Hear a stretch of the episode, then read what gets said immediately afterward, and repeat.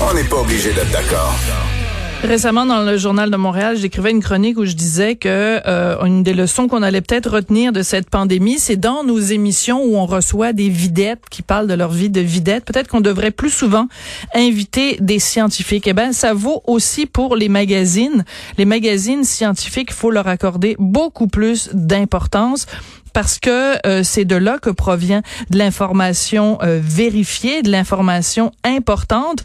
Des fois, c'est peut-être plus important que des recettes ou des vies de vedettes avec des belles photos.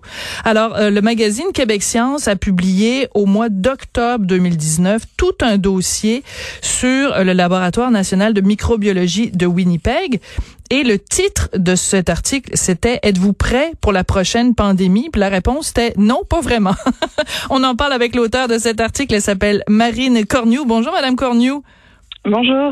Alors, c'est pas vous, évidemment, que j'ai besoin de convaincre de l'importance du journalisme scientifique.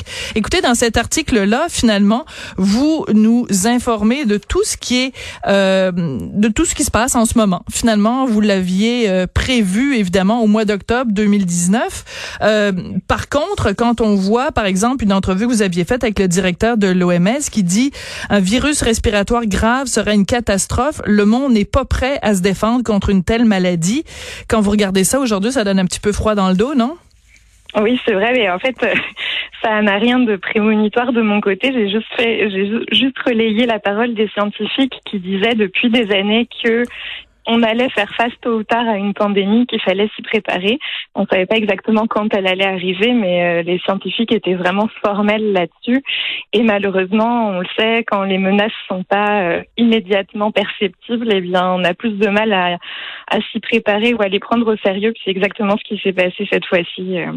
Donc, on n'était pas très prêts. Alors, ce qui est fascinant dans l'article, c'est que vous racontez, par exemple, que l'OMS, l'Organisation mondiale de la santé, en 2018, avait ajouté une maladie qu'ils ont appelée la maladie X euh, sur la liste des grandes menaces pour le monde. Et ça disait, ben, ça, ça serait provoqué par un agent potentiellement épidémique, encore inconnu, et que l'idée, c'était de préparer la communauté internationale. Mais à la lumière de ce qu'on sait aujourd'hui, comment se fait-il que ces appels-là euh, ont pas été entendus? C'est décourageant, en fait. Euh, c'est sûr, et c'est, comme vous le dites, ça fait froid dans le dos parce qu'on aurait dû être vraiment mieux préparé. On savait aussi que les coronavirus avaient un, un potentiel pandémique. On pensait que les virus grippaux, d'ailleurs c'est toujours le cas, les virus grippaux sont une menace. Les coronavirus le sont aussi. Il y en avait déjà deux qui avaient émergé et qui avaient commencé à faire des, des flambées épidémiques, le SRAS et puis le MERS en 2012. Donc mhm. euh, on, on aurait dû le savoir. Comment je l'explique euh, Je l'explique pas vraiment, mais c'est sûr qu'il y a un manque euh, d'écoute des scientifiques, euh, que ce soit pour la santé, pour le changement climatique. On le sait, y a, on a du mal à, à, prendre au sérieux et à agir tant que on n'est pas finalement le nez collé au problème. Donc je pense que c'est un bon exemple du fait qu'il faut parfois accorder un peu d'importance à, à la parole des scientifiques, en effet. Absolument. Alors, ce qui est fascinant dans cet article, c'est euh, qu'on relit aujourd'hui vraiment avec des yeux complètement différents. C'est que vous êtes allé à Winnipeg, donc vous avez, euh, vous êtes entré dans ce fameux laboratoire national de microbiologie. Écoutez, on a l'impression quand vous décrivez la façon dont ça se passe là-bas, on a l'impression que c'est quasiment un, film de, de, de science-fiction avec une structure en béton. À l'intérieur d'une structure en béton, les chercheurs qui travaillent là portent une tenue chirurgicale avec des sous-vêtements jetable parce que même ça, il faut pas que ce soit euh, que ça propage euh, des virus. C'est c'est complètement délirant là ce que vous avez vécu à Winnipeg. Ouais, moi, j'ai pas pu y entrer. En fait, c'est c'est le seul laboratoire au Canada qui est de niveau 4, c'est-à-dire c'est le niveau le plus haut de sécurisation d'un laboratoire. C'est ce qu'on utilise pour manipuler les virus et les bactéries les plus dangereux du monde. Donc, par exemple, le virus Ebola. Oui, mais vous avez quand même euh, vu à travers la vie. Donc, ce que vous nous décrivez, c'est ce que vous avez vu. Voilà. Exactement. J'ai pas pu y entrer parce qu'il faut s'entraîner pendant un an pour pouvoir y entrer. Euh, et, et, les scientifiques qui travaillent là sont évidemment recouverts d'une combinaison intégrale euh, qui est gonflée avec de l'air, donc ça leur donne vraiment des airs d'astronautes en fait. Euh, et ce, ce sont des laboratoires où on peut euh, faire de la recherche sur, sur, sur les maladies les plus graves ou les pathogènes potentiellement les plus graves. Euh, oui, ça ressemble à, exactement à ce qu'on voit dans les films de sur la contagion ou sur les, épidémies. Euh, et, ces, chercheurs-là sont extrêmement euh, sollicités en ce moment, évidemment, parce que le, coronavirus actuel, on ne peut pas le manipuler n'importe comment. Euh, en fait, il est manipulé dans des laboratoires un petit peu moins sécurisés, mais de niveau 3. Et Winnipeg est le seul laboratoire du Canada qui a ce, ces installations-là, effectivement. Oui. Alors c'est assez particulier parce que euh, donc ce que vous décrivez, c'est que dans ce, ce, fameux laboratoire, il y a des échantillons de différents virus pour qu'on puisse justement les analyser. Et il y a même un échantillon de la grippe espagnole de, de 1918 qui a fait tant de ravages. C'est comme une bibliothèque finalement de, de, de pathogènes plus euh, virulents les uns que les autres.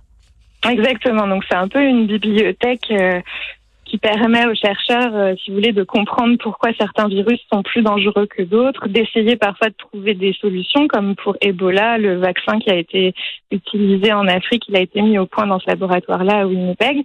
Euh, par contre, évidemment, euh, on ne peut pas avoir tous les virus potentiels parce que le coronavirus qui est en ce moment en train de faire des ravages, on ne le connaissait pas il y a quatre mois. Et évidemment, il n'était pas en réserve dans ce laboratoire-là. Donc, c'est c'est un, une petite piqûre de rappel pour nous dire que des virus, il peut en émerger un peu partout, tout le temps, des nouveaux. Mm -hmm. Donc même si les scientifiques sont très alertes et très préparés et font des études, on ne peut pas euh, prévoir ce qui va se passer dans euh, un an, dix ans, euh, quinze ans. Donc, euh, donc ils n'avaient évidemment pas ce virus-là dans leur réserve. Non, ils l'avaient pas. Par contre, vous racontez dans votre article un rapport du John Hopkins Center for Health Security qui date lui aussi de 2018, où on dit que le, le fameux, euh, la fameuse maladie X, ce serait probablement un virus transmis par voie respiratoire et que ce serait probablement une sorte de grippe ou un syndrome respiratoire comme le MERS. Donc, encore une fois, dès 2018, la communauté scientifique nous mettait en garde et on l'a pas écouté. Ouais, en fait, bien avant 2018, parce qu'on le sait depuis longtemps que les virus grippaux en fait, là, il dressait le portrait robot d'un virus qui pourrait devenir pandémique. Euh, on le sait depuis longtemps que les virus grippaux, qui sont des virus respiratoires, qui sont très contagieux, des virus à potentiel pandémique. Les coronavirus aussi, on le savait depuis le SRAS en 2003. Donc, euh, effectivement, encore une fois, on n'a pas, on n'a pas été très euh, à l'écoute.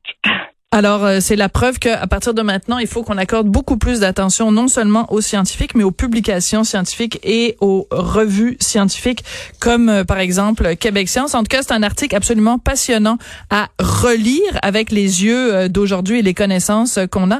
Merci beaucoup, Marine Cornu. Vous êtes journaliste pour Merci. Québec Science. Et je rappelle que le titre de votre article, c'est Prêt pour la prochaine, prochaine pandémie avec un point d'interrogation. Et la réponse à l'époque déjà, c'était non.